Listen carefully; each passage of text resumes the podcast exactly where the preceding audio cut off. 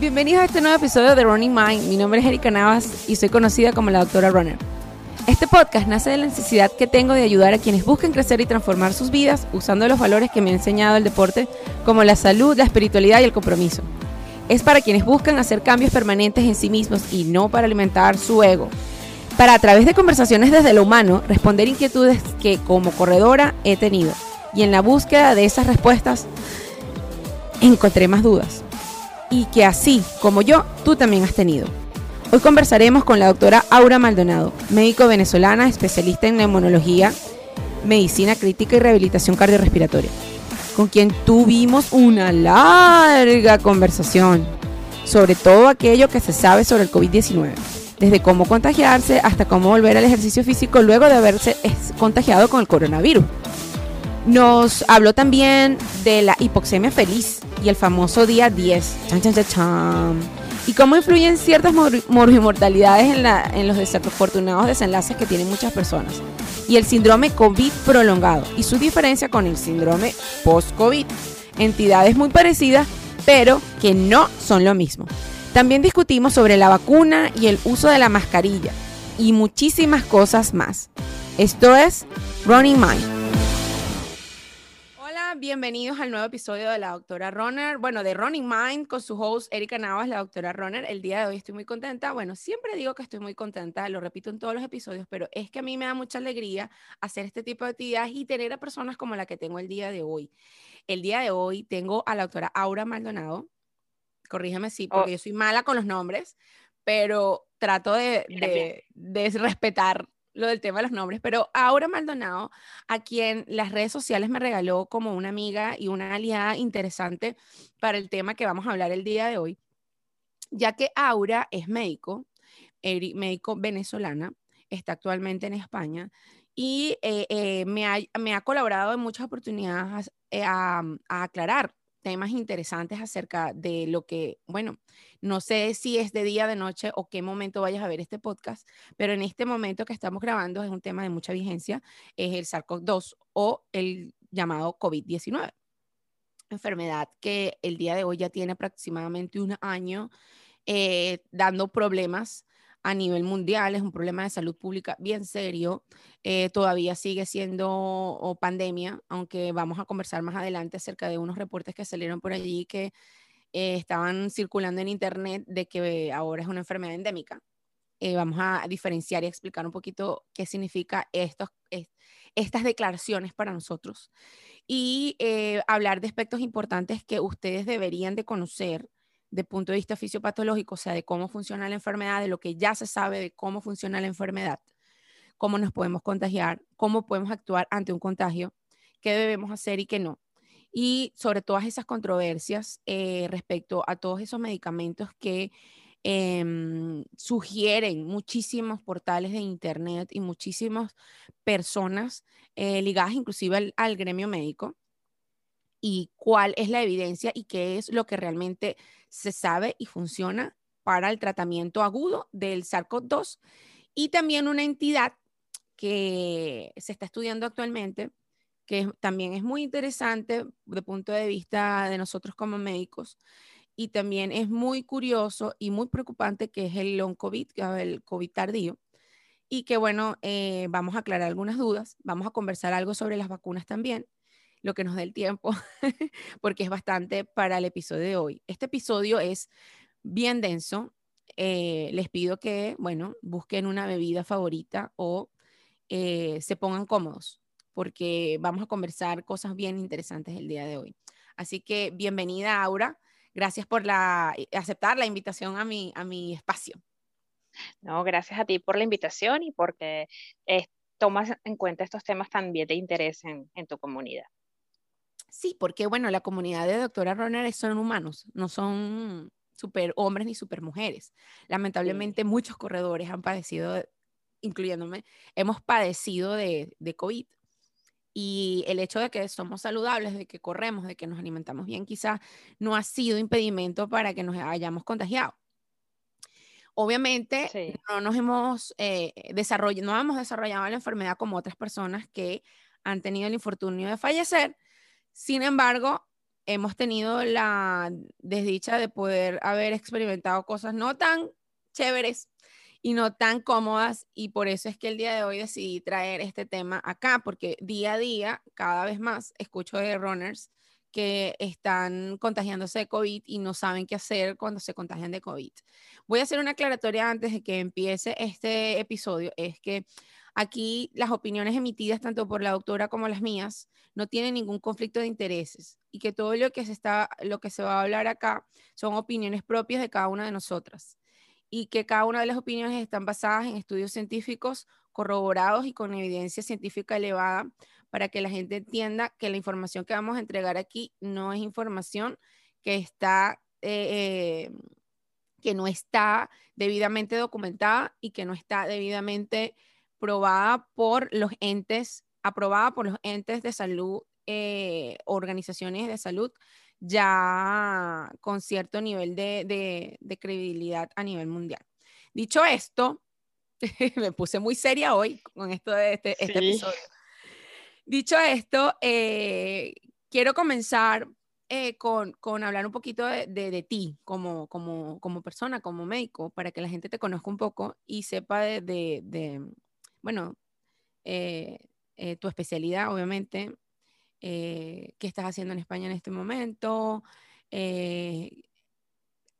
actualmente de cuál es tu inclinación, eh, eh, o sea, tu, trabajo, que, el trabajo que vienes haciendo con, con tema de, de, educación a través de tu cuenta de Instagram, este, en la cual eh, hablas de muchos temas, no solo del, del COVID, sino de temas el punto de vista respiratorio, de educación a, a personas con respecto a, a temas de, de enfermedades respiratorias y que muchas personas aquí también presentan y que gracias a Dios no ha sido impedimento para que desarrollen su, su deporte y su pasión como es correr. Sin embargo, bueno, eso sería este tema para otro episodio, pero sí me gustaría más adelante conversar acerca de patologías respiratorias frecuentes y, cómo nosotros como corredores las podemos manejar. Sin embargo, hoy vamos a hablar de COVID y de tu historia. A ver, ahora cuéntanos.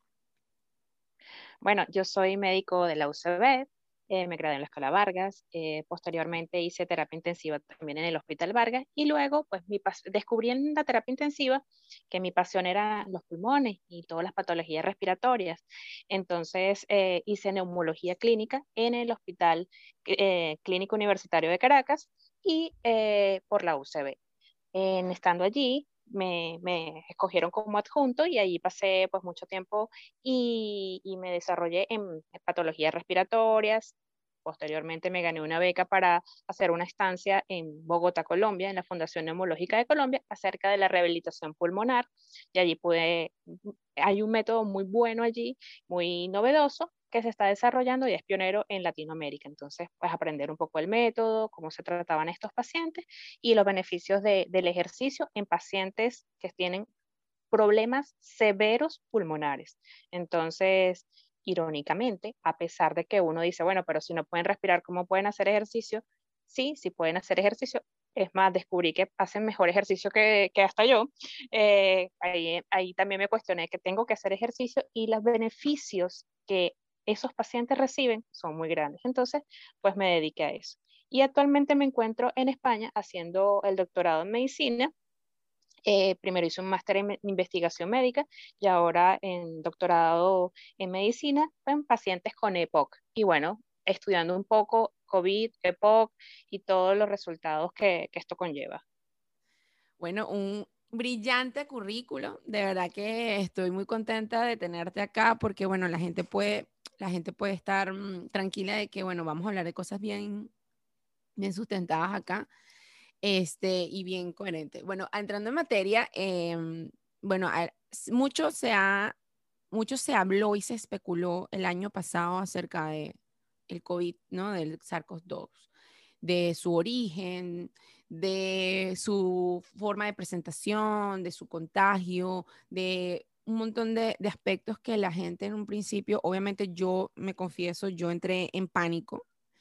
Eh, yo hasta al día de anteayer, anteayer o hace tres días, eh, fue cuando yo dije definitivamente yo estaba cursando con un tema bien, lo que pasa es que a veces uno se distrae tanto con cosas que uno no se da cuenta que yo estaba presentando ansiedad y lo que llaman el síndrome de la cabaña por temer a contagiarme y la poca información que obviamente siendo médico yo manejaba porque obviamente no es mi área, la infectología no es mi área, mi área respiratoria es parte de mi área, pero obviamente no me dedicaba al 100% a estudiar la área respiratoria eh, tan profundamente porque, bueno, uno se apoya en el equipo, en el equipo de neumonólogos, médicos internistas que trabajan con uno para poder tratar, eh, para poder eh, hacer ciertos procedimientos y bueno, sin embargo, como ya no estaba ejerciendo y todo esto, esos temas dejaron de interesarme un poco, no con la misma intensidad con la que ahora me interesan. pero dejaron de interesarme un poco y dejé de leer un poco y revisar este, acerca de patologías respiratorias y todo eso. Y cuando obviamente empezó todo el tema del COVID, eh, yo entré en pánico, evidentemente, porque bueno, no había mucho conocimiento, porque bueno, evidentemente es una, una, enfermedad nueva y era lo que yo le decía a muchas personas que me preguntaban y me hablaban como que, bueno, tú eres doctora, tú deberías de saber. Yo les digo, pero es que ni los que están trabajando en el hospital saben, saben qué está pasando, están tratando de ver qué está pasando, están tratando de entender qué está pasando. Y un año después ya podemos saber, ya sabemos qué pasó, ya sabemos qué está pasando, ya sabemos cómo hacer con algunas cosas. Entonces quisiera que tú le hablaras a, a la audiencia de forma práctica, de forma, como quien dice, for dummies, de qué es lo que es básicamente el SARS-CoV-2, qué agente es, porque la gente, mucha gente cree, cree que lo, lo, que es una bacteria es un virus y lo que es un virus es un parásito y lo que es un parásito, o sea, yo estoy clara en que cada entidad es distinta, pero la gente tiene a confundir esas cosas, ¿no? Y cree que por efectivamente luego eh, cree que todo cualquier medicamento obviamente va a ser efectivo para el tratamiento de o qué. Entonces, partiendo de allí, ¿qué es el SARS-CoV-2? ¿Y de dónde viene este, este agente patógeno? Bueno, eh, el, agente patógeno realmente es un virus, es el coronavirus. Eh, hay muchos tipos de SARS, muchos tipos de coronavirus, pero bueno, este necesitaba un intermediario entre un animal y el humano, y hay todavía la OMS en este momento, a pesar de que envió un, grupo de investigadores a, Wuhan, perdón, este, no sabe muy bien, dice que hubo un intermediario, pero todavía no está bien claro. sí, no está claro cuál fue. Bueno, eh, lo cierto fue que pasó, y bueno, es una, ahora se sabe que es una enfermedad muy contagiosa, evidentemente, eh, es un virus, los virus son distintos a las bacterias, los virus eh, tienen una capacidad mm, de contagio un poco mayor. De hecho, al principio de esta pandemia decían que era 1.5 el contagio, o sea, que una persona contaba, contagiaba a 1.5 personas, mm, algo así. Ahora se sabe que el contagio es mucho mayor y que es de 5 aproximadamente. Entonces, este, hay otras enfermedades respiratorias que también tienen alto contagio, pero son subagudas, es decir, van más lento, no es tan rápido la el contagio y la evolución a los síntomas. Este, este virus entra al organismo más que todo por partículas. Actualmente se sabe que es por aerosoles, eh, eh, ahora todos sabemos un poco más de aerosoles, que cuando reímos, hablamos, tosemos, estornudamos, generamos aerosoles.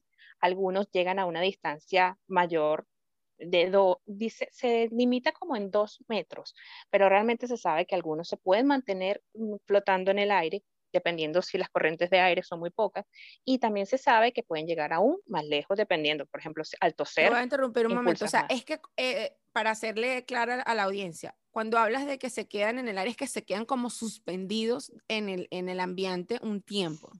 Sí, sí, quizás por muy poco tiempo, pero si no hay corrientes de aire, ese tiempo, si tú estás allí mucho tiempo en una, en una por ejemplo, en un cuarto cerrado donde hay poca ventilación, entonces sabes que las probabilidades de que te contagies o que aumente la carga que, que estás inhalando son mayores que si, si hay, las ventanas están abiertas o, o, si de repente es al aire libre. Por eso es que tienen tantos controles en los sitios cerrados, a pesar de que puedan tener mm, sistemas de ventilación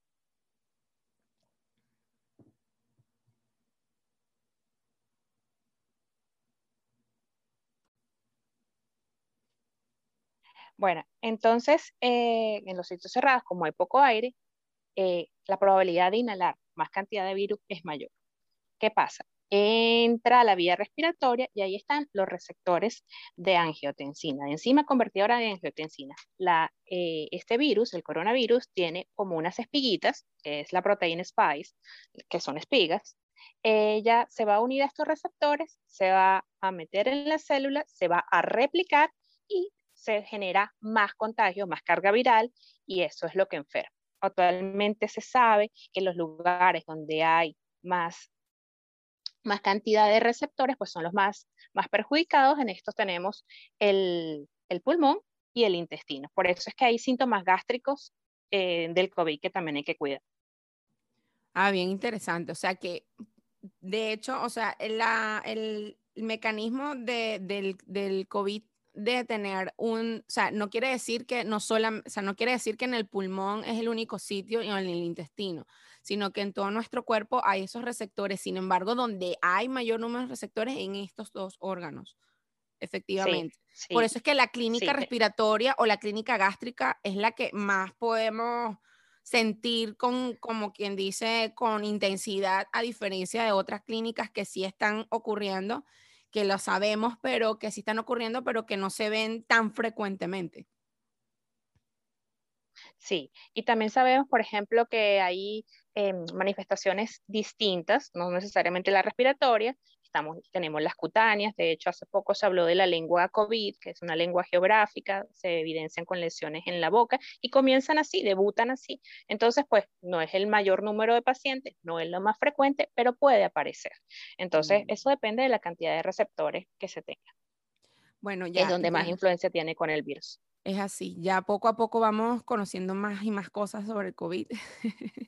y bueno, evidentemente es lamentable, pero bueno, yo siempre lo dije desde un inicio que lamentablemente muchas de las cosas que se iban a ir conociendo iban a conocerse eh, luego de un tiempo. Y las, las, las, epidemias y las pandemias funcionan así, lamentablemente, de la historia, ¿no? Eh, hablemos un poco ah, de eso justamente. Em, bueno, vamos a hablar, vamos por orden ya hablamos de la fisiopatología del, del, del eh, del COVID. Y, ajá, una vez que el, virus se instala y se replica dentro del organismo, o sea, eh, cuando tú tienes el contacto, eh, porque se habla mucho del periodo de incubación de muchos, o sea, hay muchos diferentes personas, han dicho muchos días, o sea, días, intervalos de días distintos para lo que llamamos días de incubación para que la gente entienda que es día de incubación, cuando, o sea, que es tiempo de incubación, y luego de que, es tiempo de incubación, realmente cuál es el tiempo de incubación del virus. Y cuando tenemos un contacto positivo, cómo debemos actuar en ese momento, porque eh, ha habido casos, por lo menos eh, el mío en particular, yo tuve un contacto positivo e inmediatamente yo desarrollé la clínica eh, tres días después de tener el contacto, o sea, que la persona desarrolló la clínica, yo lo desarrollé a los tres días. Entonces, ¿cómo puede la gente entender este tipo de cosas? Hay otras que no, otras que, por ejemplo, tienen un contacto positivo hoy y pasan ocho días y es cuando desarrollan la enfermedad en forma clara. Entonces, hay muchas cosas. Entonces, se toman el examen y ya tienen tres días de clínica, cuántos días de, después de cuarentena que hay que hacer, o sea, todos esos aspectos, porque hay mucha información de, mucho, de, muchísimas formas de hacer las cosas y cómo hacerlo mejor. Esa es la idea de hoy de conversar, porque cómo hacerlo mejor, cómo entenderlo mejor. Eh, en fin, o sea, yo tú, por ejemplo, yo tuve hoy un contacto positivo. ¿Qué, puede, ¿Qué diferentes escenarios existen y qué debo hacer en esos escenarios? Bueno, tú tuviste contacto hoy con esa persona. Entonces va a depender de muchos factores y es lo que les comento. Si estaban sin mascarilla, eso es muy importante tenerlo en cuenta. Si había... Eso pasa. Si había sí, eso pasa porque a veces uno se confía, no ve síntomas, es familia o simplemente está sintomática, no, no, no, no hay nada de alarma, no hay algo que te alerte. La otra cosa es la ventilación y la otra es la carga viral de la otra persona también, o sea, y qué estaban haciendo. Entonces pasa esto. Eh, tenemos contacto el día cero. pueden pasar dos o tres días, como te pasó a ti exactamente, donde quizás el virus está replicando en tu cuerpo, pero tú no tienes síntomas. Se dice que una persona es más contagiosa cuando ya era al día 2 de los síntomas. El día 2 de los síntomas, que inician los síntomas, que puede ser con apenas un dolor de cabeza o de repente un una pequeña eh, aumento de temperatura que tú casi ni lo percibes, o en ese momento es que la persona es más contagiosa. Ahí van a pasar varios días donde los síntomas se hacen más floridos, que ya sabemos, fiebre, escalofríos, malestar general, este, de repente un cansancio que notas que, que no, las, eh, en esta enfermedad los virus lo hacen, eh, las, hay, puede haber sensación de mialgias, altralgias, entonces bueno, pasa todo esto y se llega hasta el día 5, donde ya el día 5 es como una decisión, ahí va a pasar dos cosas, o nos mantenemos estables y esto se va a quedar como un COVID leve o con pocos síntomas y ya está, o va a empezar a empeorar. Ahí cuando empieza a empeorar, que es va dentro del día 5 y 7, que es donde las cosas, es como yo digo que es la fase más crítica de, de la enfermedad y, de, y de, qué hacer, ¿no? Entonces, en esos días, en, esos, en ese momento, puede haber hipoxemia. Hay una cosa que yo no sé si tu audiencia lo ha leído o bueno, se la voy a informar, que se llama hipoxemia feliz que justo en ese momento no, empieza yo no a bajar el oxígeno. pero es importante que lo hables, la hipoxemia feliz, porque en estos días eh, tuve un conocido que me estaba mm, consultando qué hacer y qué tomar y todas estas cosas, y yo le dije, tienes que tener cuidado porque hay una, hay una situación que ocurre durante el COVID donde la gente cree que está bien y está hipoxémico. Para los que no saben, hipoxemia es un descenso de la concentración de oxígeno a nivel tisular y a nivel eh, celular. Tan crítica que, bueno, que produce isquemia, que isquemia es disminución de la oxigenación de ese tejido y puede ocurrir la muerte de ese tejido, para que la gente sepa. Porque uno le dice, sí. uno le dice isquemia, hipoxemia, la gente, ¿what? ¿Qué? ¿Qué? Sí.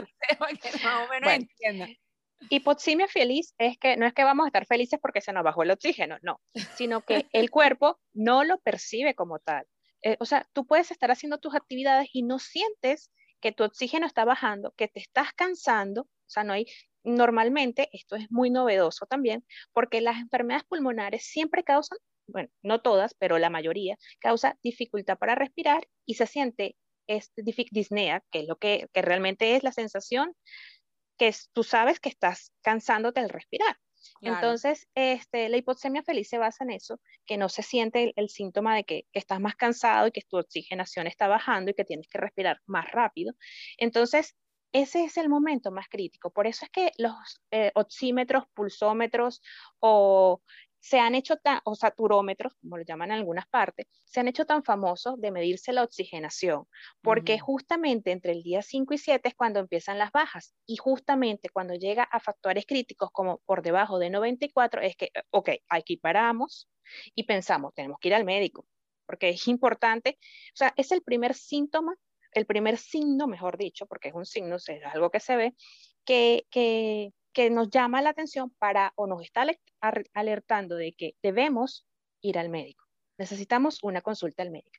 Y esto es muy importante señalar, porque al principio, cuando en la primera oleada en cada una de, de las regiones de nuestros continentes, se decía, bueno, que esperen en la casa si tienen síntomas leves. Después se estudió que muy probablemente una de las cosas que condicionó a que hubiera más muertes es que la gente llegaba muy tarde. Claro, cuando ya sentía y percibía franca franco deterioro de la respiración, de la que había un aumento de la dificultad para respirar y entonces eso hizo que los pacientes llegaran en momentos donde la cosa estaba más crítica y era más difícil recuperarlos. Entonces, esto es muy importante. Eh, el día 5 y 7 es el momento de decidir, vamos a ir al médico. Esto no viene por buen camino o más bien se mantiene leve eh, yo creo que, yo considero que en este momento lo que pasa es que es muy difícil porque como todos, mucha gente eh, presenta estos síntomas, abarrota los centros de salud y las eh, consultas telemáticas se han hecho más frecuentes, pero es importante que consulten al médico si ven un mínimo de síntomas, que consulten al médico, que si sienten dificultad para respirar o un cansancio o de repente hoy no sé, no, no me siento bien, esa sensación es muy importante estar alerta de, cómo estar respirando. Hay que ser conscientes de nuestra respiración. Eso, eso es básico. Y después del día 7, este, ya las cosas pueden ir muy mal y se dice que más o menos entre el 7 y el 9 ya la gente eh, pues es cuando tiene que estar hospitalizada, dependiente de oxígeno y de ahí hasta el día 12, el día 12 pues puede tener desenlaces fatales porque eh, ya el paciente pues ya en este momento ha pasado para terapia intensiva y tiene más problemas porque los virus hacen eso, los virus generan problemas no solamente en los pulmones. Ya cuando las enfermedades víricas se mantienen, pueden generar lesiones cardiovasculares. Esta se ha caracterizado por generar aumento del dímero D, que me dice que hay coagulitos en los pulmones. Muchas veces no, no, no quiero que se imaginen como unos grandes coágulos, sino pequeñas interrupciones, pequeños coagulitos que hacen pequeñas interrupciones en el paso de sangre por los pulmones, sí, y entonces hacen que no haya intercambio de oxígeno, que tu sangre no se oxigene bien y esa interrupción, que es pequeña, pero ocurre en muchas partes del pulmón, puede generar problemas. Por eso es que es tan importante eh, evaluar el dímero D en estos pacientes. Para hacerlo más claro para la gente que no saben qué es el dímero D, el dímero D es un examen de laboratorio que se realiza en casos de una enfermedad, una entidad que se llama tromboembolismo pulmonar, que es lo que está explicando ahora en forma más sencilla, que es cuando se interrumpe el flujo de sangre para los pulmones y el pulmón colapsa y no puede ni expandirse ni intercambiar oxígeno y cuando no intercambia oxígeno colapsan otros sistemas y provoca en muchos casos eh, problemas graves hasta la muerte. Eso va a depender de la gravedad del de el, tromboembolismo pulmonar. no vamos a entrar mucho en eso, pero el tromboembolismo pulmonar tiene diferentes grados de gravedad y es muy peligroso y puede producir secuelas importantes. Por eso es, es interesante que lo, lo, hayas traído porque la gente tiene que entender que no solamente es que me entró un coágulo y ya, no, es que es un coágulo que va a los pulmones, o sea, no, no es un coágulo cualquiera que va hasta en la pierna, que está, porque la gente se alarma, pues dice, cuando le dicen de coágulos, le creen que es que le va, se le va a poner negro una mano, un pie, un dedo, una cuestión de esta, porque eso es lo que normalmente la gente cree, ¿no? Pero no es nada más una extremidad, que es algo interno que no lo vas a ver. Y esos coágulos, así como pueden ir al pulmón, pueden ir a otras áreas del cuerpo como el cerebro el corazón, y eso, eso es lo importante aquí que tienen que saber. pero a modo jocoso, pues entonces lo que dijo George Harris en su chiste de los 10 días es correcto, que lo llamaban a decirle que tuviera cuidado a los 10 días de la enfermedad, estuviera sí, esa es la evolución las llamadas de la tía y la llamada de la vecina diciéndole que tuviera cuidado el día 10. Eso es súper importante porque a modo jocoso le tenemos que llegar más información a, la gente. Yo creo por eso que, estoy echando, educación. Por eso que estoy echando el chiste porque, porque parece mentira, pero en cierta forma eh, él lo como que lo asomó y la gente ahora está pendiente del día 11 y el día 10. Parece mentira, porque lo escucho en las conversaciones de reuniones pequeñas que hemos tenido de cumpleañitos y cosas eh, últimamente.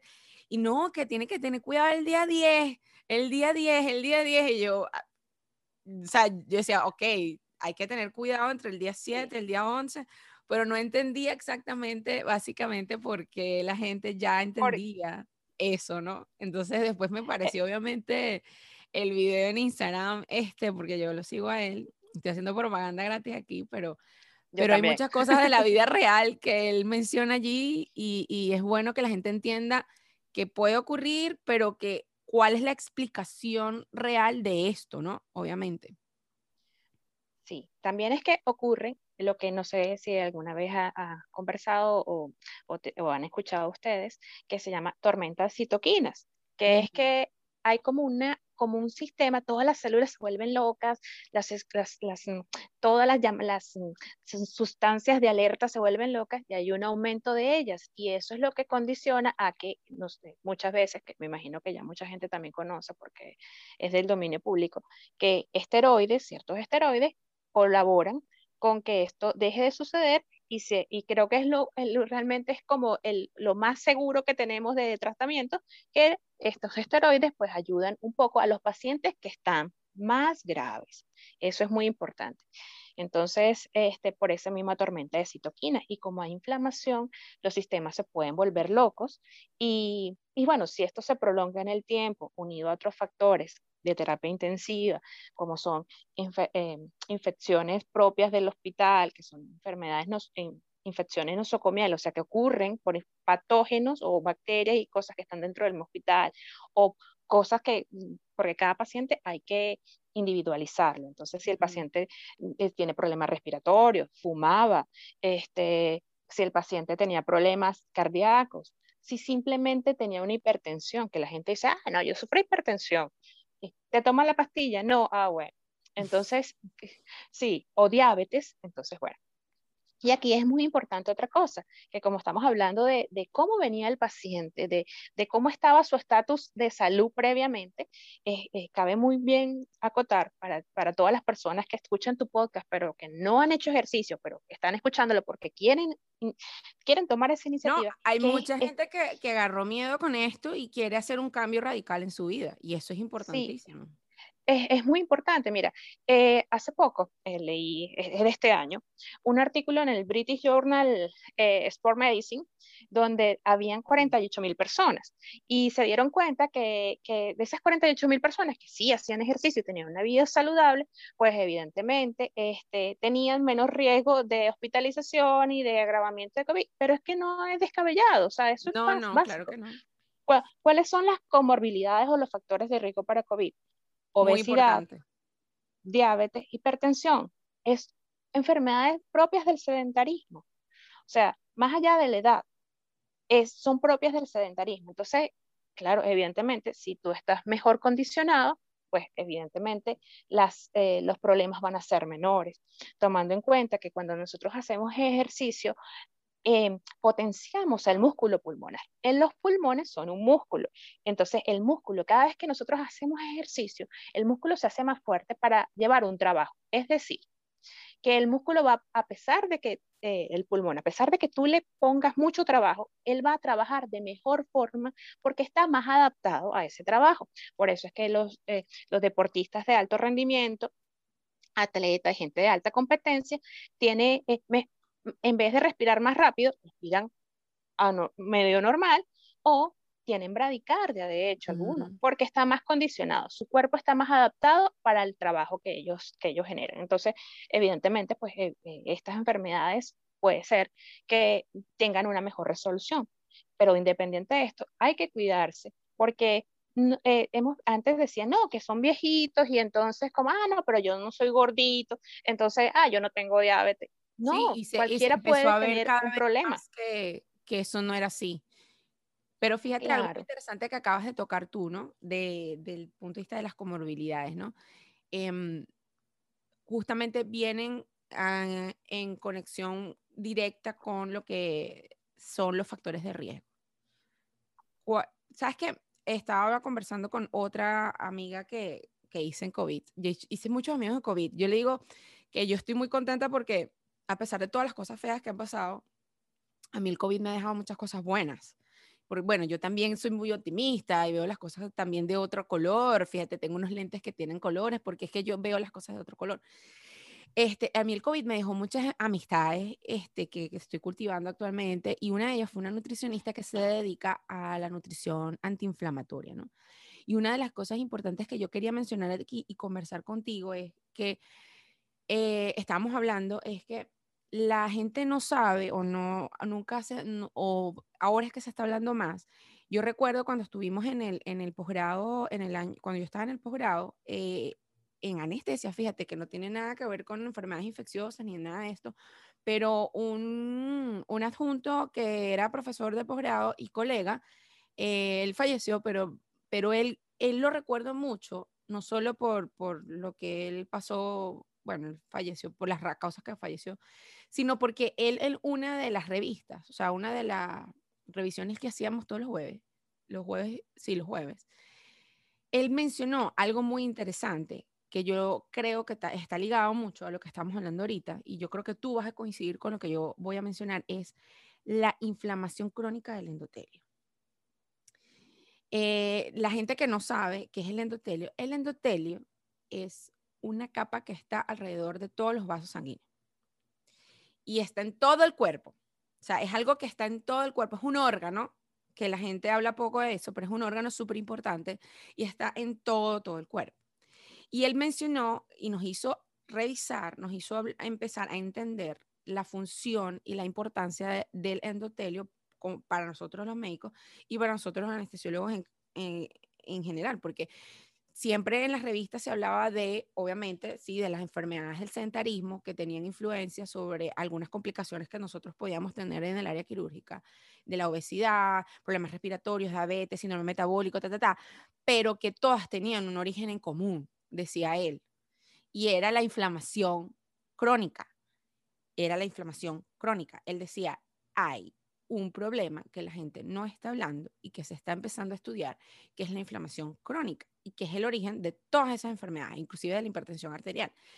Este, y yo he, tratado, no sé si, yo creo que no todavía, pero yo sí he relacionado mucho el hecho de que la inflamación crónica que tenemos desde el útero, porque la empezamos a tener desde el útero, porque lamentablemente toda la información y la alimentación y la nutrición que recibimos de nuestra madre y lo que nuestra madre recibe, o sea, llámese radiaciones, químicos y todas esas cosas, van a nosotros dentro del útero. Y él hablaba de un estudio, en, uno de los estudios que él mencionó, justamente de los británicos, que esa inflamación crónica empezaba desde, eh, desde el útero, que nosotros empezábamos con esa inflamación crónica desde el útero. Y que finalmente, hablando de este tema también, yo pienso también que por eso es que nadie se escapa de ser eh, de, enfermarse de COVID y de presentar gravedad de COVID, porque a pesar de que somos nosotros atletas y comemos bien y todo eso, tenemos cierto grado de inflamación crónica que venimos arrastrando desde niños y que evidentemente no hemos corregido correctamente.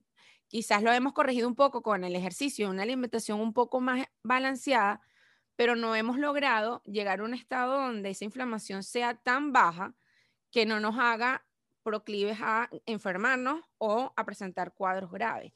No sé, yo, yo aquí, yo, yo te salté con esta bomba aquí atómica, pero quería conversar contigo porque justamente vengo pensándolo mucho rato y no había tenido la oportunidad de conversarlo con ninguno de mis, de mi, solamente con Paloma, porque bueno, Paloma trabaja con la inflamación.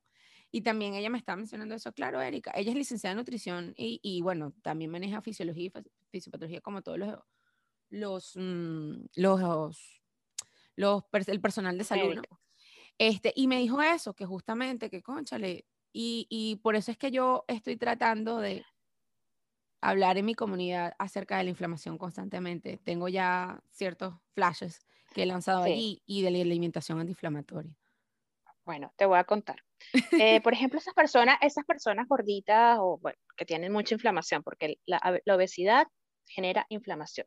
No, no estamos hablando de la inflamación, que me salió un cauchito, que ya, no, no, no. Sí, es, que la inflamación... que, sí, es que lo importante de hablar aquí de eso es porque, o sea, yo no estoy en contra de los gorditos, yo soy rellenita.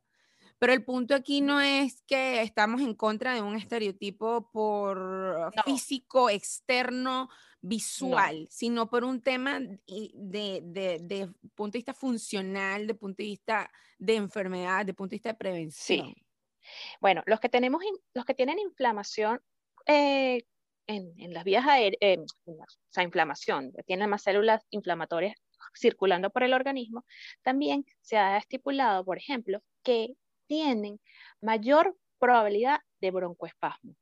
O sea, mm. que tengan asma, que muchas veces, eh, una de mi tesis de grado de neumonología fue justamente eh, pacientes bariátricos, que estamos hablando que ellos tienen un sobrepeso y que la cirugía bariátrica se hace justamente para, este, como medida no estética, médica, o sea, de que tiene que sentirse bien porque lo que está, tiene muchos problemas de salud. Entonces, bueno, eh, el problema de estas personas es que tienen pulmones muy pequeños porque como tienen una masa corporal, un grado de obesidad abdominal tan grande, los pulmones no se pueden expandir tan bien.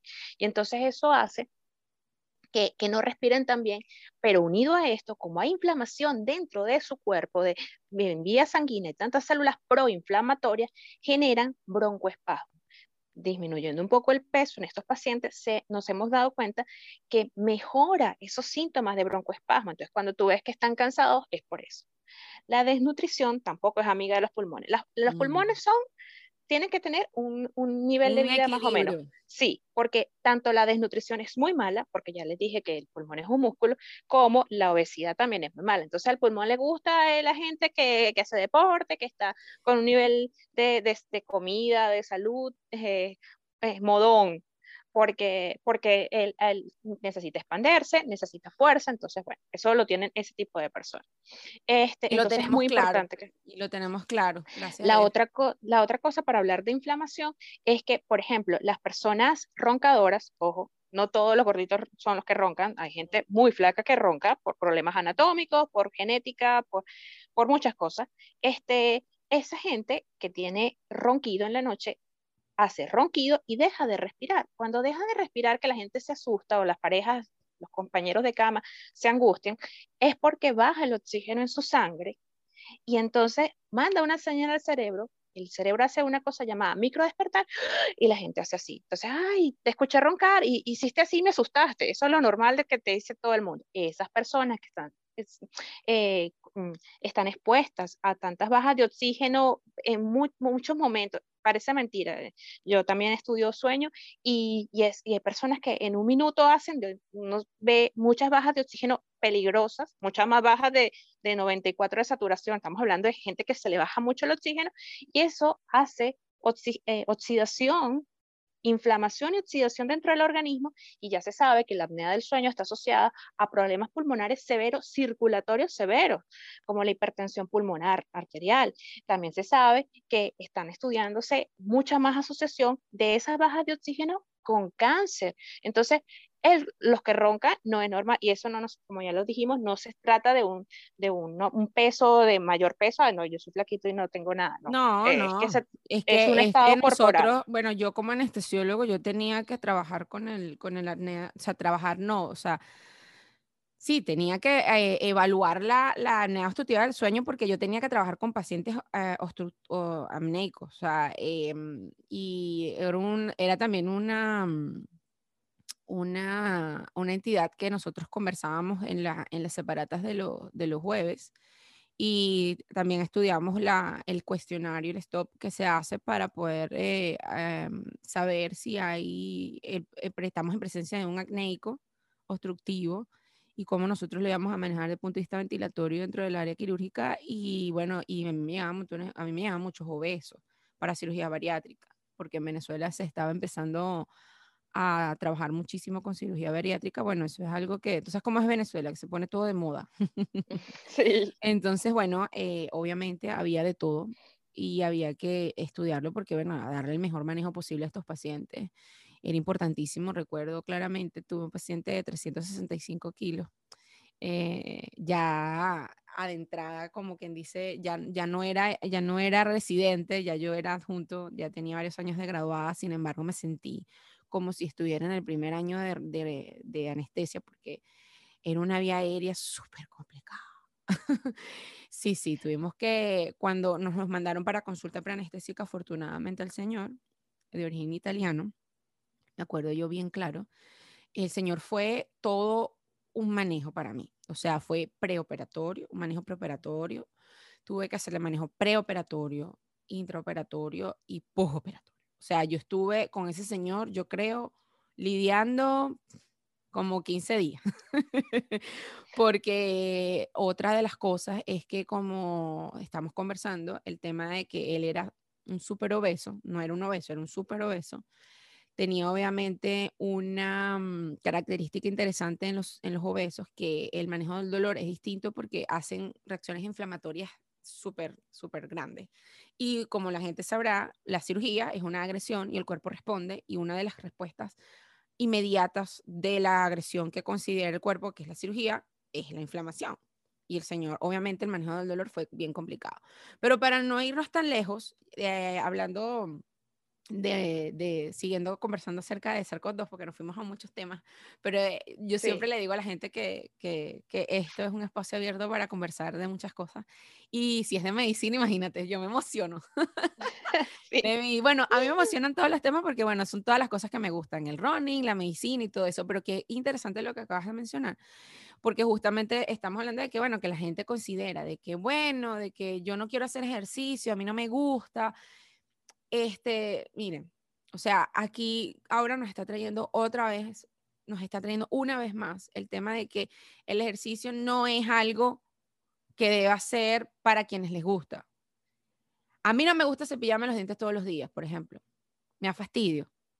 Pero el odontólogo me va a decir, tienes que cepillarte los dientes todos los días porque te va a pasar esto, esto, esto, esto. Y si no te lo cepillas, va a pasar esto, esto, esto y lo otro. Y así debería ser el ejercicio. O sea, la gente tiene que empezar a tener una visión de esta manera del ejercicio. Si tú no te cepillas todos los días, te van a caer los dientes. Si tú no haces ejercicio todos los días, te vas a enfermar de cualquier cosa y te puedes morir de esa cosa que te vas a enfermar.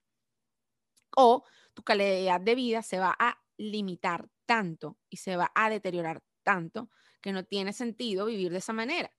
Entonces ya, fíjate, ya podemos hablar de una asociación directa de la gravedad o no de la presentación del cuadro de COVID en algunos casos, ¿no?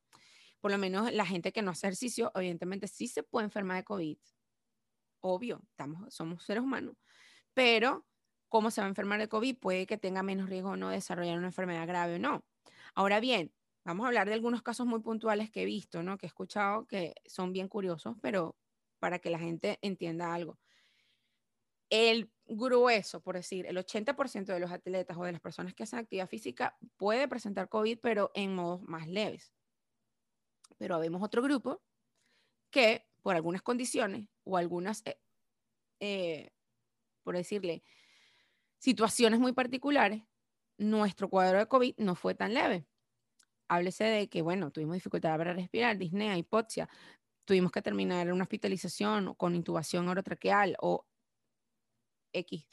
Y que bueno, hay que hablar, hay que ser honestos y hay que decir que bueno, que eso también puede ocurrir. Porque ¿qué pasa? Que muchos atletas dicen, bueno, como yo soy atleta y me siento bien y todo esto, yo me puedo enfermar, pero no va a pasar más nada. Sí puede pasar. Este, pudiéramos hablar de que, que pudiera condicionar, por lo menos en el caso de nosotros los atletas, que cosas muy puntuales que a lo mejor tenemos y no ponemos atención, pudiera condicionar ese hecho de evolucionar un estado o un estado moderado de COVID, no muy confortable o que requiera hospitalización, quizás no un cuidado de UCI, pero sí llegar a la hospitalización. Hay algunas cosas puntuales que debíamos cuidar nosotros, no solo los atletas, sino el público en general, para que estén alertas y que esas condiciones lleven a estas situaciones. Bueno, en la actualidad, eh, y esto voy a puntualizarlo muy bien, no hay ningún tratamiento preventivo. ¿Qué sí tomar? Porque lo que habíamos hablado de la ivermectina se hizo famosa porque yo me tomé. Por un solo, por una. Eh, lo, interesante aquí es que quiero que aclares que eso que publicaron de ivermectina no fue un estudio, fue una revisión. Sí, fue una revisión y no solamente eso, sino que ahorita salen a la luz muchas cosas porque todo el mundo está expectante, porque las revistas mm, grandes, las potentadas, no tienen revisión por pares, entonces ante la, ante la emergencia se tiene que publicar lo que se sabe, se tiene que demostrar lo que se sabe para que si esto sirve para la humanidad, pues ayudar. Entonces, alguien lo tomó, ya hay estudios más fuertes de la ivermectina, la ha estudiado la OMS, ahí está el estudio Recovery, está muchísimos estudios que ya avalan que la ivermectina, la, la hidrocloroquina, eh, la, la citromicina, no son beneficiosas. Y así un par de medicamentos. Lo que pasa es que al principio, pues, se echó mano de lo que se tenía para ver si podía ayudar. Pero bueno, entonces ya sabemos que no hay ningún medicamento preventivo. Lo más, lo más importante, ya sabemos, protección, tapabocas, lavado de manos y distancia social. Esos son lo más importante de, de, esto.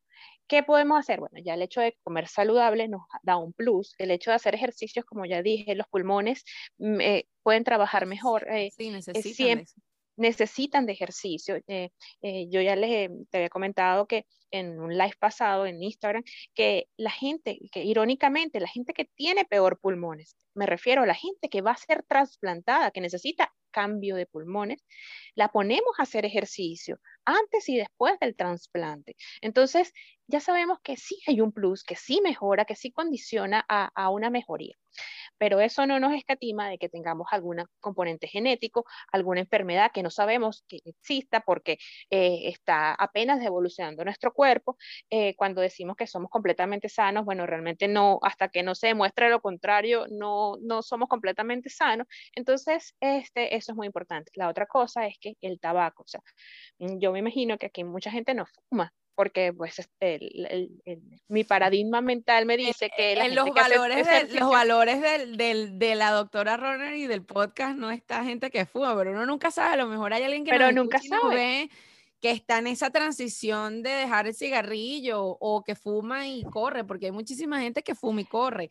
Yo conozco gente que lo hace y, y corre muy bien y, y no deja el cigarrillo y parece increíble, ah, corren hasta maratones y lo, y lo hacen en buenos tiempos. Pero, pero es eh importante que lo hables por eso, justamente. Sí, porque eh, evidentemente en esta pandemia nos hemos dado cuenta que, por ejemplo, pacientes con asma, muchos, mucha gente que hace ejercicio es asmática, eso viene con, con uno y que, más da, pero este, no tiene, la, el asma no es pronóstico para peor desenlace clínico o el asma no te va a llevar a terapia intensiva pero el EPOC sí, la enfermedad ah, pulmonar obstructiva crónica, que es la enfermedad del fumador, sí se ha catalogado. O sea, el hecho de dejar de fumar hace un plus. Y dejar de fumar es que, ah, yo me fumo uno diario. No, no, no. Ningún cigarrillo. Bueno, hay que, hay que la nicotina produce inflamación del endotelio, inflamación crónica claro. O sea, que no es nada más un tema respiratorio, es un tema, un tema de salud en general. Porque a veces hay gente que me dice, mira, me corté y todavía, o sea, que fuma, que me corté y no se me termina de cicatrizar. Claro, porque evidentemente eh, hay un, componente sistémico que está relacionado con el cigarrillo que tiene que ver con muchos órganos y sistemas que no solamente es con el pulmón. Y la gente lo tiene que entender, porque la nicotina es una sustancia que circula por la sangre y está en el cuerpo. Tú, tú no, bueno, a lo mejor en España es más fácil que acá, porque aquí mucha gente ha dejado de fumar en Estados Unidos, pero por lo menos yo tuve amigos y colegas que sudaban, no estaban fumando, sudaban y tú olías a la persona, o sea, sentías como que si tuviera un perfume de nicotina encima todo el tiempo y se bañan y no están sudados ni, ni mal aseados ni nada, la persona es bien, una persona bien aseada, pero transpiran la nicotina. Y eso es muy importante que la gente lo sepa. Sí, y, hay, y, y, tener una vida saludable, evitar los excesos, o sea, mm. no, no, no cuidarse. Y la otra cosa es que muchas veces, ah, entonces yo soy saludable, yo como bien, yo hago ejercicio, no tengo vicios, pero nunca voy a un control médico. Entonces, ¿cómo sabemos cómo estás en realidad? Entonces, mm. es muy importante que hagan sus controles médicos, que por más que corran, este, y que tengan una vida saludable, un estilo de vida óptimo, este, un control anual, aunque sea para saber cómo está ese año tu, tu organismo, es muy importante. Entonces, pues los invito a todos a que, a que hagan eso, sobre todo en las personas que corren porque, porque tienen patologías como asma o tienen patologías pulmonares y, y han hecho el ejercicio un tratamiento más para su mejoría pulmonar. Entonces, esos pacientes deberían ir a un control por lo menos una vez al año. Sí, sí, eso es algo que yo defiendo muchísimo. Lo defiendo en todos lados. Bueno, cuando conversamos la primera vez, yo lo dije, tienen que hacerse un chequeo médico antes de empezar a correr.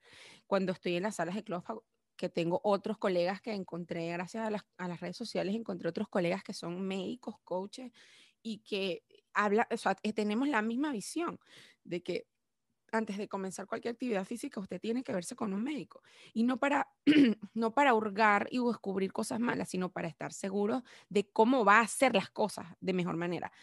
Aquí no estamos diciendo que ir al médico significa que si te encuentran una enfermedad, tú no vas a hacer ejercicio. Aquí se trata de que, ok, fui al médico, me dijeron que tenía síndrome metabólico o que tenía un problema a nivel de osteoarticular de cualquier parte de mi cuerpo. ¿Cómo voy a comenzar mi actividad física con esa condición? Porque el tema es que la gente le dicen algo y dice, vamos, o sea, ya, decretan que no sirven para eso y esto, y lo otro por justamente creer que el hecho de que le hayan, a, tengan un hallazgo casual les va a y les va a cambiar la vida por completo, y no es así, más bien le tiene que cambiar en forma positiva, ¿no?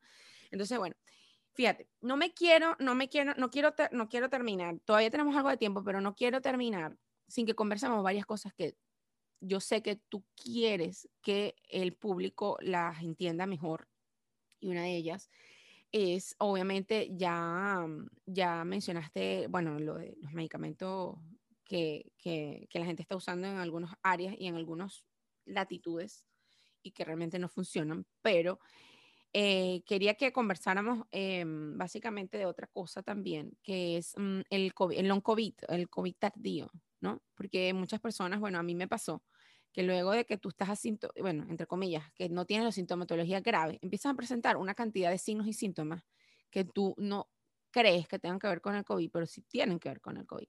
Y es la, la, mm, lo que se está hablando ahora de varias cosas que, bueno, evidentemente se, se están hablando porque yo siempre lo dije, lo que se va a saber no se va a saber ahorita. El año pasado lo dije muchas veces. Se va a saber después lamentándolo mucho. Y con este y con todas las enfermedades ha ocurrido igual, a, la historia de la medicina ha ocurrido igual. Que lo diga Pasteur. ¿Cuánta gente no murió de estreptococosis? ¿Verdad? Entonces, este, em, luego de que ah, lamentablemente ocurriera, yo no estoy, ojo, yo no estoy diciendo que qué chévere que se murió gente, mosca sino que simplemente estoy diciendo que lamentablemente tienen que ocurrir muchas cosas para que se sepan muchas otras. Y este no escapó, este, este, este caso de COVID nos va a escapar de eso. Eh, lamentablemente pasa así. Y una de las cosas que se están empezando a conocer ha sido esta entidad que es el, el COVID tardío, el cual quizás no son síntomas graves, pero que a veces eh, deterioran la calidad de vida de la persona y quiero, y, y, la gente lo empezaba a manifestar. Yo tuve aproximadamente dos meses con algunos síntomas de esto y gracias a Dios pues ya todavía me quedan algunos, pero que no, bueno, aquí hay una prueba de eso. este, no, no cambia, eh, ya afortunadamente no afectan mi calidad de vida y me han ya, y me permiten, independientemente de eso, me permiten llevar una vida normal o muy cercana a lo que yo tenía cuando antes del COVID. Ajá, entonces, vamos a explicar qué es el long COVID y cómo, entre líneas generales, cómo considerar que tú tienes un long COVID y, bueno, y, y, qué, qué, podemos hacer en estos casos. Bueno, ahorita vamos, hay que diferenciar de dos cosas. Uno, que es el síndrome post-COVID, y el otro es que es el long COVID. porque son dos cosas la literatura Sí, eh, este, de hecho ahorita se está celebrando el segundo Congreso Multidisciplinar de COVID por las sociedades de medicina, todas las sociedades de medicina de España, y, mencionar exactamente según la literatura médica es un, un, poquito complejo porque algunas se solapan unas con otras, pero vamos a tratar de explicarlo. Entonces, el, lo que es el síndrome post-COVID es simplemente como las secuelas que quedaron, por ejemplo. Eh, yo presenté eh, COVID, pero yo me mejoré, ya no tengo nada, pero hubo un daño pulmonar. Entonces, bueno, ese daño pulmonar va, va a generar que yo tenga secuelas pulmonares porque yo tuve un daño pulmonar cuando padecí COVID, que ya me mejoró, ya se me quitó todo el COVID, ya no tengo nada de COVID, pero me quedó ese pequeño daño en el pulmón. O muchas en el corazón, otras hay una asociación también con problemas renales, por ejemplo. Bueno, ese es el síndrome post-COVID. Y el síndrome, el long COVID, es cuando yo presenté COVID y debutó con, por ejemplo, cefalea, fiebre, pero a mí esa cefalea me persistió en el tiempo. Ya se me quitó la fiebre, ya dijeron que yo me curé, ya todo, todo lo demás, pero yo sigo con cefalea. Cuando el síntoma, uno de esos síntomas con los cuales debutaron la enfermedad, permanece por más de cuatro semanas. ¿Por qué cuatro semanas? Porque el 80% de las personas ese síntoma, los síntomas ya desaparecen a las cuatro semanas. Entonces, cuando permanece por más de cuatro semanas, incluso hasta las 12 semanas, se dice que es un long COVID. Pero el síntoma tuvo que haber iniciado justamente con el episodio de COVID. Entonces ahí entra... Yo lo que tengo es un síndrome post-COVID. Del tema de lo que me pasó con las uñas, la letargia y todo eso, ¿no? Sí, sí, la fatiga, también la pérdida de pues. cabello, las uñas que se me quiebran y todo sí, Sí, y de hecho eso lo hace el COVID y otros problemas virales también, otras enfermedades virales, cuando el cuerpo está sometido a algún estrés. Pero eh, se dice que ese es el, el síndrome long COVID o también se le dice COVID persistente o en algunas partes COVID prolongado. pero como las dos cosas se solapan y a veces para el mismo médico, por, por como lo refiere el paciente, es difícil de diferenciar, mm. entonces, pues bueno, vamos a hablar de long COVID, que es lo que se está usando actualmente. Entonces, el, el tema del long COVID es, es muy importante porque ya pasó un año, y hay gente que persiste con síntomas, que síntomas que en algunos momentos pueden ser hasta incapacitantes, la fatiga muscular puede ser incapacitante, la gente, y gente que, que, no tenía problemas de enfermedades previas, este, también hay un déficit, por ejemplo, las pacientes, eh, ahorita estamos viendo que uno de los temas mm, más importantes es la salud mental de estos pacientes, mm. porque claro, mm. al tener, eh, primero, sí, eh, una de las cosas que se ha visto es que esta enfermedad queda eh, en algunos pacientes, en algunas personas, queda como un, trastorno, trastorno postraumático. Y se está viendo que, que muchas sintomatologías del punto de vista psicológico o psiquiátrico se están relacionados, pareciera que fuera lo mismo. Entonces, eh, queda ansiedad, depresión, y es que no ha sido fácil. A ti te dicen en las primeras, por ejemplo, la gente de la primera ola, tuviste este COVID, tienes COVID, tú te asustas porque si todos los números de, mortalidad van ascendiendo, tú dices, bueno, a mí también, y si infecto a mi familia, entonces es un tema de nervio, de, de ansiedad, de estrés. Entonces mucha gente queda con secuelas depresivas.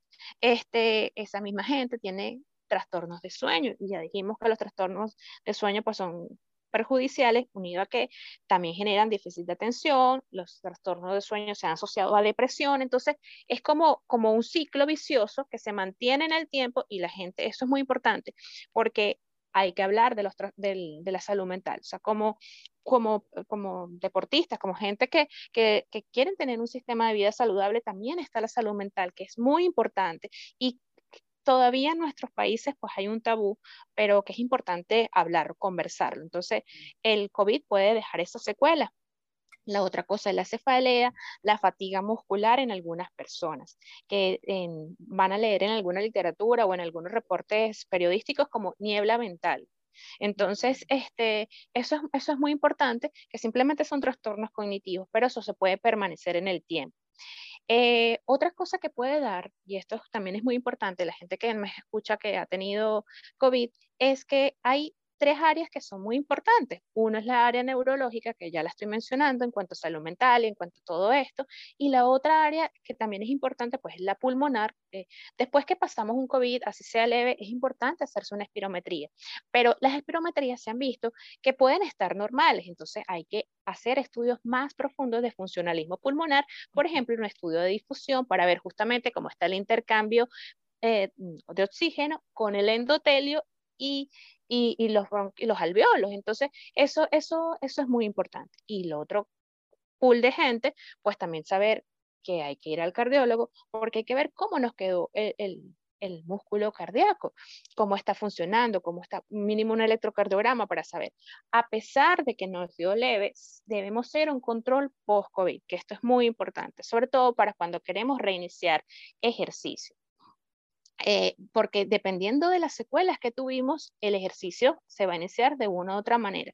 Eh, normalmente, al principio de la primera ola, no se sabía mucho de cómo podría meterse el ejercicio en la recuperación de estos pacientes. Actualmente se sabe, de hecho, en España han aumentado las bases de, personal, de rehabilitador en las terapias intensivas, porque hay que empezar a rehabilitar músculos, hay que empezar a rehabilitar pulmones, eh, desde, desde, desde antes del alta del paciente. Entonces, esto es muy importante. Todo paso a paso. Yo sé que nosotros, nadie quiere depender de oxígeno, nadie quiere depender de alguien para hacer sus cosas vitales, pero todo tiene un paso y un, y un sistema.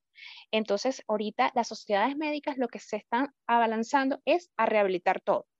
Todo, todos los sistemas que quedaron, eh, bueno, en regulares condiciones después del COVID, eso se llama no solamente la parte neurológica, como ya les dije, y de repente las, secuelas mentales o las pulmonares o las cardíacas, sino, por ejemplo, una cosa tan sencilla como que ya no huelo nada. Nada, ya tengo anosmia, no huelo nada, nada me huele. Entonces, ya esas personas tienen que ir a un control eh, en donde casi todos los servicios a nivel mundial están abocados a la rehabilitación de, de pacientes. Entonces, ir porque esto también merece, merece una rehabilitación. Entonces, eh, aquí queda quiero que quede claro que todos tenemos que ir a un control después para ver cómo quedaron todos nuestros síntomas y eh, todos nuestros órganos, perdón. Y de ahí mm, eh, es importante porque vamos a comenzar el ejercicio poco a poco para luego aumentarlo en cantidad dependiendo de cómo quedamos. Porque algunas personas, hay un muy, muy pequeño porcentaje de gente que queda este, presenta los problemas justamente después del COVID, que es el síndrome post-COVID. O sea, de repente aparecen problemas cardíacos que no se sabía que se tenían, pero que fueron secuelas de la enfermedad. Y la gente dice, no, pero si yo antes era bueno, pero tuviste un evento y hay que tratar. Entonces, por eso la invitación es a que vayan a un control este, médico posterior al, al COVID, que, que, debe incluir neumólogo y, y, cardiólogo mínimo antes de ir a la, eh, a la media maratón.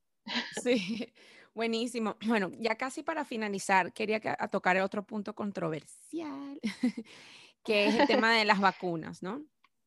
Eh, voy a hacer unas una pregunta porque, bueno, eh, ya empezaron a verse más casos y más casos y evidentemente para aclarar definitivamente, porque he venido de unas cuantas semanas para acá aclarando ese punto y quiero que ya la gente empiece a escucharlo más. El punto de que me vacuné y me dio COVID. y tengo ahora COVID. Entonces la gente todavía no, no entiende, o sea, no quiero aquí entrar en una diatriba de que si vacúnate, no vacúnate. No, yo en ese aspecto, yo soy, si me preguntas, todos tienen que vacunarse, en mi opinión. Por eso es que aquí en un principio del, del episodio voy a volverlo a repetir, aquí no hay ningún conflicto de intereses y todas las opiniones que la doctora y yo estamos emitiendo son opiniones personales basadas en lectura de artículos eh, respaldados por sociedades médicas internacionales. Punto. Period. Sigo.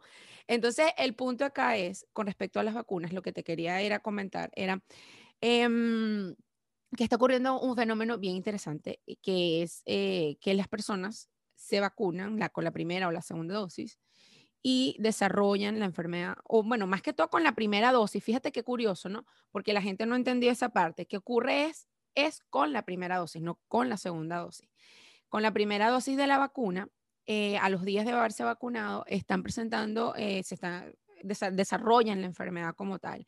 Y quiero que les aclares el por qué ocurre esto y qué debemos hacer en estos casos, porque evidentemente ya tienes una primera dosis de, de la vacuna en el caso de nosotros estamos vacunándonos con Pfizer y Moderna, que tienen dos dosis, y ya se está hablando de un tercer un refuerzo de, de Pfizer para, para una tercera dosis, pero ya obvio, hay, voy a aclarar a la gente que nos está escuchando que cuando hablamos de refuerzo, no es que te van a poner la dosis completa de la vacuna, sino es otra dosis distinta, mucho menos fuerte, más pequeña y este es como, como la vacuna de la hepatitis igual, que te ponen tus otras dosis y luego te refuerzan con una siguiente dosis para dar una inmunidad más prolongada. El fin que se está buscando con ese refuerzo es dar una inmunidad más prolongada que se pudiera dar con solamente dos dosis.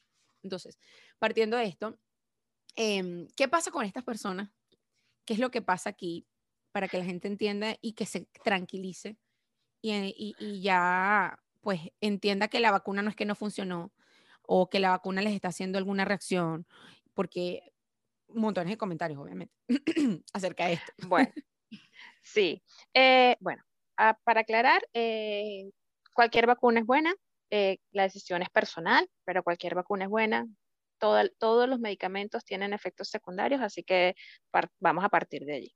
Ok, hay un caso muy sonado que me imagino que mucha gente ha escuchado, es el caso de Chile, donde Chile es uno de los países junto, de Brasil, junto con Brasil que ha vacunado en mayor cantidad, pero Chile ha tenido un sistema de vacunación muy bueno. Pero, sin embargo, los números del COVID van en ascenso. ¿Qué pasa? ¿Por qué la mayoría de la gente se, se, se contagia entre la primera y la segunda? Es porque después que te vacunan, hay una falsa sensación de tranquilidad. Entonces se relajan muchas medidas y eso se ha estudiado, en el caso de Chile se estudió perfectamente. Eh, volvieron a abrir ciertos lugares donde hay ah, ambiente nocturno, eh, centros comerciales, la gente, bueno, me quito la mascarilla, ya se ha estudiado en todas estas oleadas y olas y olas que el lugar donde más propensos estamos es justamente comunitario, o sea, entre nuestro pequeño, lo que consideramos que es nuestra burbuja, que, que realmente son muchas burbujas. Entonces, eh, se relajaron las, las, medidas de precaución y entonces eso generó que se aumentaran los contactos. Pero vamos a hablar de las vacunas. Cuando te colocan la primera dosis, hay un aumento de los anticuerpos. ¿Qué pasa? El cuerpo va a decir, ah, mira, es como que le enseñamos al cuerpo que este es el enemigo. Y el cuerpo va a aumentar nuestros soldaditos de defensa, que son los anticuerpos. Ellos van a aumentar para que reconozcan que cuando entre ese señor es malo y lo ataquen y lo, y lo, y lo eliminen. Pero ¿qué pasa? Que la primera dosis no es suficiente. Cuando hablamos de una eficiencia del 97, 95% que tienen las vacunas, por ejemplo, de RNA, es, con es a partir de la segunda dosis. Por ejemplo, eh, dijeron que la vacuna china, eh, que es el Sinovac, eh, de repente la, dos, la segunda dosis tiene 50% de efectividad. Entonces decían que la de la AstraZeneca era 76, este, y así, bueno, es con la segunda dosis, por ahí, excepto la de Janssen, que Janssen es una sola dosis y es con adenovirus, pero esa es la única que solamente tiene una dosis. Todas las demás tienen dos. Las Sputnik, las, las de RNA, las de adenovirus, todas esas tienen dos dosis. Entonces, claro, la segunda dosis viene a volver a mostrar ese enemigo, pero aumenta aún más los, los, anticuerpos, entonces hace más potente la respuesta, o sea, les vuelve a mostrar, es como que nos muestran dos veces al mismo enemigo, ah, tú ya sabes, memoria, que ese es el malo, y entonces tú ya, ya tienes mejor no me vas a, quién, voy con todo. tú, voy con todo, entonces eso es lo que sucede.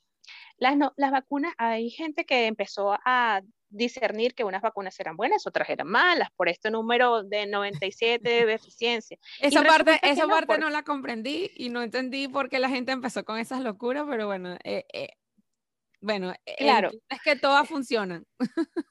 El punto es que todas funcionan, pero ¿por qué funcionan? O sea, ¿qué hace la vacuna? La vacuna no va a evitar que a mí me dé coronavirus, no, ella va a hacer que cuando yo me dé síntomas más leves, o sea, que me dé como tipo una gripe, tipo una cosa más leve. Que, o, que, estés asintomático. o que estés asintomático, claro, pero que no llegue a, lo moderado crítico al día 10.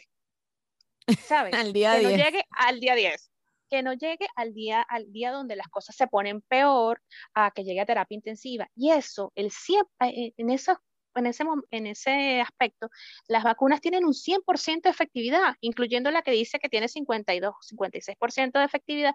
Todas hacen 100% de que no vas a tener COVID grave. Y eso es lo más importante, que no voy a llegar, si a mí me da, no voy a llegar a la forma grave. Y esto no es que solamente lo hace la vacuna del COVID, lo hace la vacuna de la tuberculosis, que nosotros, en América no, no lo colocan, pero en Latinoamérica la colocan porque la, tuberculosis eh, es un problema de salud, entonces ella nos protege de las formas graves. Bueno, así es esta vacuna, no es la primera vacuna. ¿Qué pasa? Que la, eh, la tecnología RNA es nueva porque es la primera vacuna que se sacan de este modo. Y no es que las vacunas son nuevas, porque ay, las hicieron en menos de un año y se saltaron todas las fases. Lo que pasa es que hay que aclarar que esa tecnología se viene estudiando desde hace mucho tiempo, pero gracias a Dios que ya se venía estudiando y que permitió eh, evolucionar rápidamente a, a la, a, la vacuna de, de COVID-19, porque si eso no se, se, hubiese estado estudiando, ahí sí yo no sé qué nos hubiese no pero no es nueva, eso tiene muchos años, tiene 20 años de estudio, simplemente que la acondicionaron para que fuera para el COVID. Eso es muy importante que, que, todo, que todos sepamos. Entonces, lo más importante es que te van a cuidar de las formas graves, de llegar a la terapia intensiva, de que nos vamos a morir por esta causa. Por eso es tan importante las vacunas. Pero ¿qué pasa?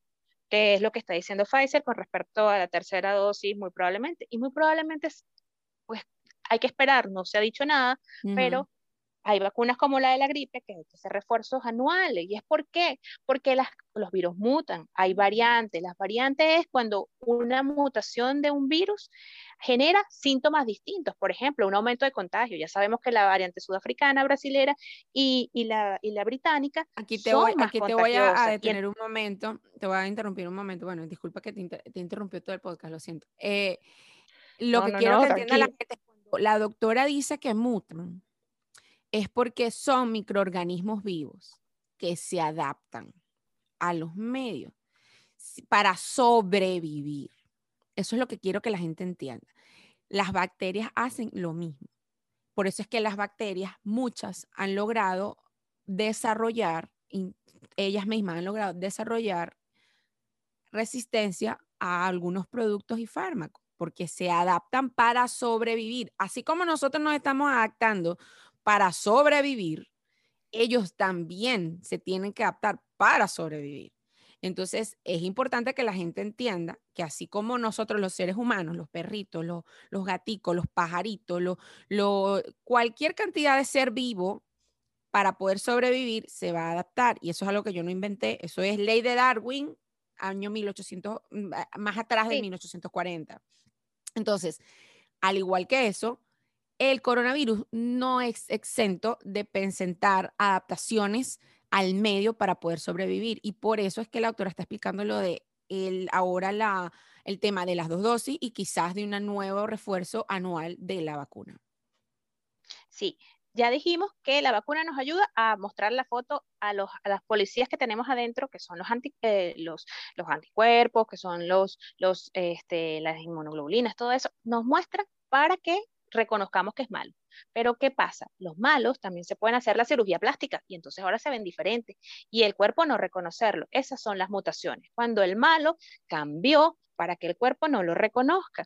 Entonces, eh, las vacunas han visto que ellas son efectivas, las que están en la, en la actualidad, son efectivas para muchas, para la británica, para la de Manaus, que es la de Brasil, pero algunas todavía están en estudio con la sudafricana. Entonces, la idea es que reforzar, que si el malo se cambia la cara y se hace la cirugía plástica, yo lo reconozca. No es un fastidio porque no, ah, me van a colocar la vacuna el año que viene y qué fastidio si yo ya me la coloqué. No, no, no. Es que se hace por una, una cosa que se llama variantes, o sea, por, por esa, porque el malo se cambió la cara y no lo reconoce el cuerpo. Entonces es muy importante.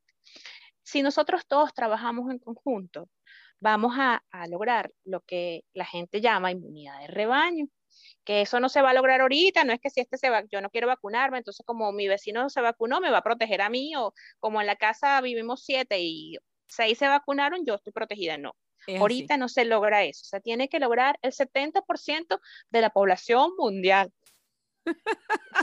o sea, que todo el mundo tiene que vacunarse. Entonces eso es muy importante que lo concienticemos. Es, una cosa de salud. Yo, lo, yo me vacuno. Mi miedo a la vacuna tiene que ser menor o, mi miedo a la enfermedad. que mi miedo a la enfermedad. Sí, sí, sí o, más que la enfermedad, a llegar a terapia intensiva, porque que te dé el coronavirus como una gripe, eso es una bendición de Dios. Entonces, este, eso es lo importante, que no perdamos más vidas, porque no se tratan de números. Eso es la abuela, la mamá, el hijo de alguien. Entonces, un familiar nuestro que ya han llegado tan cerca que eh, eh, los mismos gente que Es que justamente cuando yo me vacuné lo dije, yo no me estuve ganando por mí, ya yo tuve COVID y quizás a lo mejor si lo vuelvo a presentar una variante, a lo mejor yo la puedo enfrentar de mejor manera, con ese que yo hago ejercicio, yo lo que le decía, yo no me vacuno por mí, yo me por mi hija, por mi esposo, por mi vecina, por mi amiga que está embarazada, por mi mamá cuando me venga a visitar. O sea, es un tema de conciencia. Porque cuando yo me vacunaba, porque obviamente como personal de salud en Venezuela, a mí me, yo me vacunaba cada cierto tiempo de algunas patologías y de la gripe, porque yo estaba en contacto con personas todo el tiempo. Y era un tema de responsabilidad. No era que a mí, me, a mí a nadie le gusta que lo pinchen, a mí tampoco. Este, pero el punto aquí es un tema de responsabilidad, tú como, como, como individuo dentro de una sociedad que tú vivas, a menos de que tú, bueno, vivas en una cabaña, por allá en una montaña. Pero lamentablemente no, nosotros vivimos en comunidad, vamos a escuelas, vamos a gimnasios, vamos a conciertos, o sea, íbamos, porque ahorita no sabemos cómo se va a desarrollar todo esto, pero la idea es eh, volver a poder tener este tipo de oportunidades. Yo por lo menos en el caso de mi comunidad y la mía, el tema de, oye, yo quiero volver a ir a correr un maratón donde hayan 25 mil personas. Eso es nice, eso es increíble, eso es lo máximo. Y la gente dice que, que, que, que les encanta. Yo he aprendido a vivir con lo híbrido, con la parte virtual y con la parte presencial. Yo he estado presentando síndrome de cabaña, yo he dejado de ir a correr con mis amigos porque, bueno, me da miedo, porque yo me cuido, pero los demás yo no sé si se cuidan con la misma intensidad con la que yo me cuido. Entonces, ha habido tantos temas de que, bueno, todo el mundo quiere correr presencial, pero no hacen nada para correr presencial. Eso es lo que yo les digo. O sea, esa es mi opinión. Ojo, aquí estoy hablando, lo, siempre lo voy a seguir recargando cada minuto de podcast. Estoy hablando de mi, desde mi opinión. Este, la gente es libre de terminar de escuchar el podcast o no. Pero mi opinión es que, oye, tú quieres correr presencial con 25 mil personas, pero no te quieres vacunar. Entonces, ¿qué estamos haciendo? Ese es el punto acá bien clave. Hay otro punto eh, que quiero hablar sobre la vacunación. Bueno, eh, yo sé que tú hablas de la, o sea, tú estudias sobre la vacunación porque obviamente la, el SARS-CoV-2 es un tema que, al cual tú estás directamente relacionada por el tema de ser neumonólogo y doctora en neumonología y medicina. Sin embargo, eh, quería mencionar otra parte respecto a la parte de vacunación, de que eso que estábamos mencionando, hacer énfasis de que, ok, yo me vacuno y presento, presento, puedo presentar COVID en, en sintomatología leve. Pero hay otro caso que también me gustaría que conversáramos, es que yo me voy a vacunar, lo que tú estás conversando, y que yo nunca me he enfermado de COVID y eso también puede evitar que si a mí me da, a mí me pasa que si que no me ha dado, yo no pueda contagiarme y contagiar a otros, que es los otros estudios que se han hablado, que eso es muy importante porque la gente que ya le dio, bueno, estamos, o sea, que se quiere vacunar y todo eso, pero hay gente que no le ha dado y que puede ser un agente multiplicador de COVID sin saberlo. O sea, se puede contagiar en forma asintomática y si no se vacuna puede ser asintomático y contagiar. Sí, hay vacunas que son esterilizantes. O sea, que yo me pongo esa vacuna, ni contagio, ni me, ni me va a pasar nada, ni nada. O sea, ese tipo de vacuna. Eh, como las vacunas son tan nuevas eh, y qué a largo plazo va a suceder, es complejo porque tenemos vacunando desde diciembre y a, zonas, a zonas, no mundial, a zonas. Que todas las personas se comportan distinto y todas las personas tienen factores. cada país lleva ritmos distintos, cosa que me parece súper chimbo ritmos distintos y personas de riesgo distintas. Entonces, claro, criterios diferentes. es lo que estábamos hablando de unificarnos, ¿no? De unirnos. También, esa parte es importante.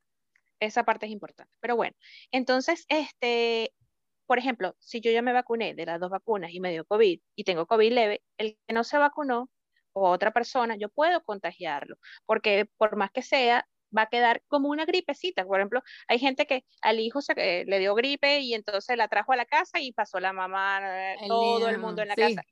Eso puede pasar porque no son esterilizantes, pero todavía se está estudiando. Hay trabajos que se han realizado donde dicen que no, que mejor, o sea, que, que la vacuna sí mejora el riesgo de contagio, o sea, pero todo está en estudio. Recuerden que para hacer un trabajo hay que tener revisión por pares, ser una muestra grande. A una muestra me refiero a la cantidad de pacientes que entran en esa muestra. O sea, todo está en estudio. Todo todavía está en estudio, pero por lo menos ya sabemos que tenemos que mantener la mascarilla y todos los niveles de protección que ya conocemos, porque primero para prevenirnos de las variantes, a pesar de estar vacunados, para prevenirnos de las variantes y para prevenir que si a mí me da COVID leve y que pasa como una gripe o no me da nada, no contagie a las demás personas que de la casa que no están vacunados. Entonces, eso, eso es muy importante.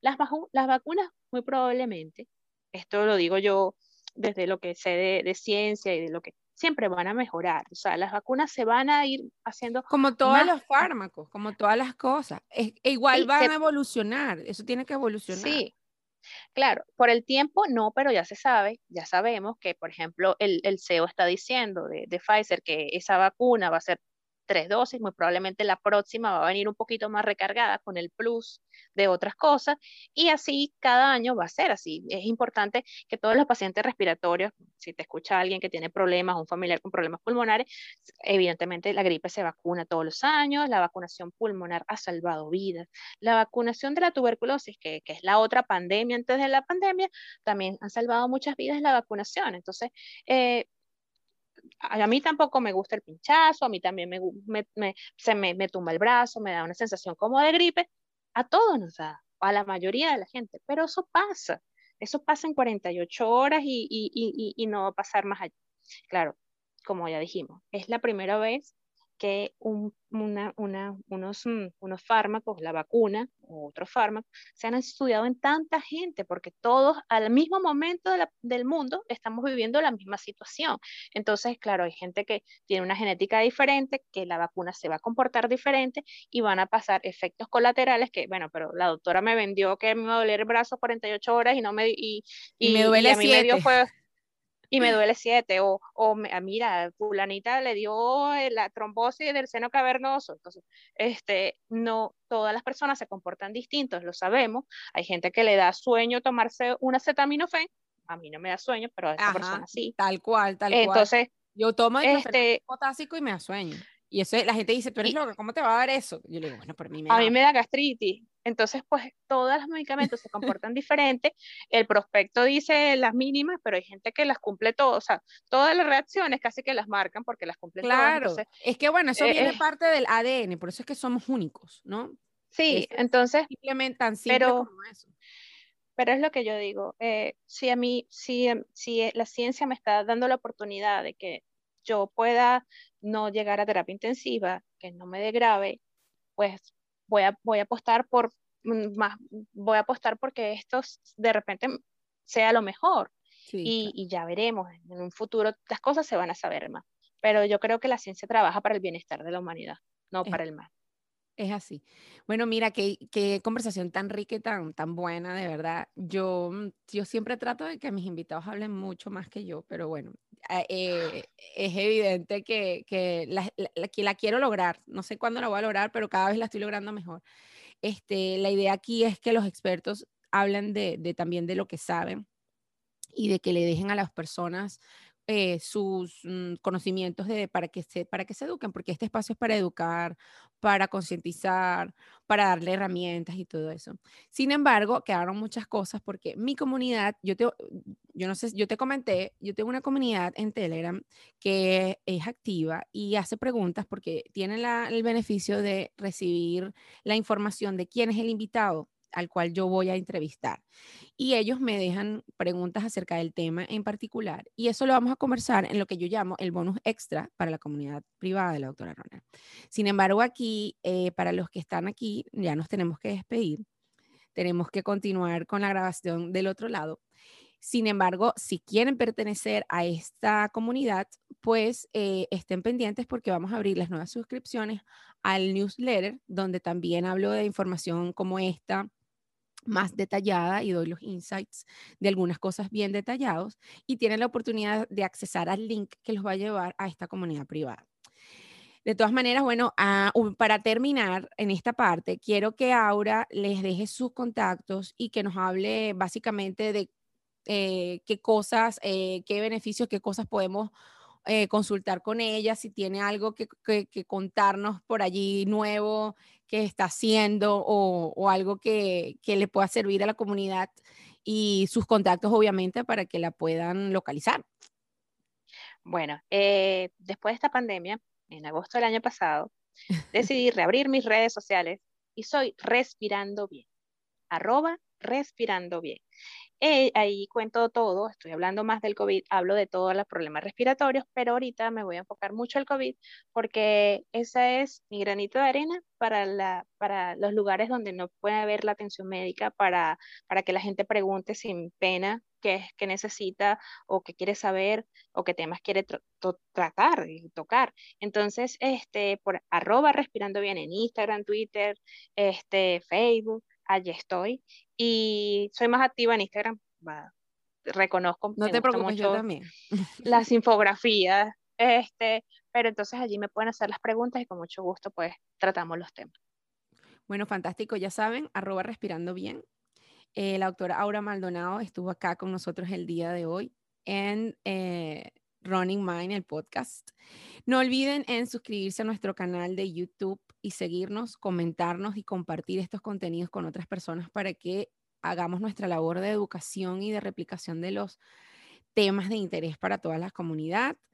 Eh, no olviden también seguirme en Instagram a mí también, arroba doctora Roner, en Twitter, arroba doctora. Me pueden también contactar a través de mi página web www.doctoraroner.com, mi correo electrónico doctoraroner, arroba gmail.com. Y también nos pueden escuchar a través de todas las plataformas de streaming que me encuentro, como son Spotify, Apple Podcast, Google Podcast y Anchor FM. Bueno, por ahora, como siempre les digo, no es llegar más rápido, sino llegar más lejos y vivan su 3%. Gracias, Aura, y nos vemos en el otro lado. Aquí estuvo con nosotros la doctora Aura Maldonado. Esto fue Running Mind, producido por Erika Navas, editado y musicalizado por Jefferson Ramos. Recuerda suscribirte y recomendar el podcast. Yo soy Erika Navas, doctora Runner. Hasta pronto.